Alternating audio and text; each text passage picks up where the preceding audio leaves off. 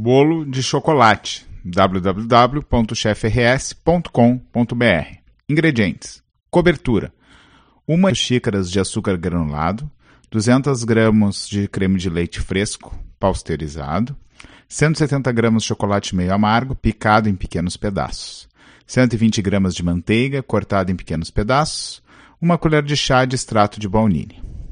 Ingredientes da massa do bolo: 2 xícaras, duas xícaras de açúcar granulado, 1 e 3 quartos xícaras de farinha de trigo, 3 quartos de xícaras de cacau em pó, uma colher de chá de sal, uma e meia colher de chá de bicarbonato de sódio, uma e meia colher de chá de fermento químico, dois ovos grandes levemente batidos, meia xícara de óleo de canola, uma xícara de leite integral, uma xícara de água fervendo, quanto basta de margarina para untar a forma, quanto basta de farinha de trigo para untar a forma. Modo de preparo: cobertura. Em uma panela pequena, misture o açúcar com o creme de leite. Aqueça em fogo médio até ferver. Baixe o fogo e cozinhe por cerca de 6 minutos, mexendo de vez em quando. Adicione chocolate e a manteiga até que derreta. Despeje um pote e misture a baunilha. Deixe esfriar, mexendo delicadamente tempo em tempo. Não mexa demais para não criar bolhas. Massa do bolo. Pré-aqueça o forno a 180 graus Celsius.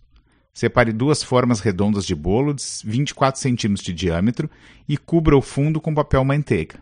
Unte a forma e o papel manteiga com margarina e a farinha de trigo. Reserve. Em uma batedeira, adicione o açúcar, a farinha, o cacau, o sal, o fermento e o bicarbonato de sódio. Misture em velocidade baixa, colocando os ovos, o óleo e o leite. Quando tudo estiver misturado, aumente a velocidade para a média e bata por 2 minutos. Reduza a velocidade para a mínima e misture a água. A mistura ficará com consistência de sopa. Divida a massa igualmente nas duas formas. Bata as formas na mesa para distribuir bem a massa.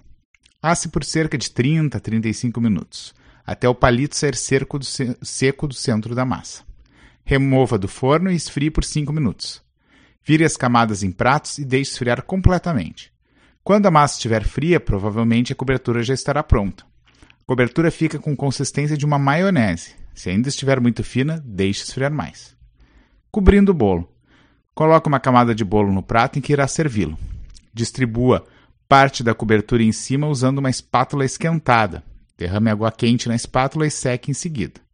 Assim o chocolate fica mais brilhante. Espalhe cerca de 3 quartos de xícara da cobertura no topo da primeira camada. Coloque a segunda camada, esquente novamente a espátula e espalhe a cobertura sobre o topo e os lados do bolo. Para mais receitas, dicas e histórias, acesse o nosso blog www.chefrs.com.br.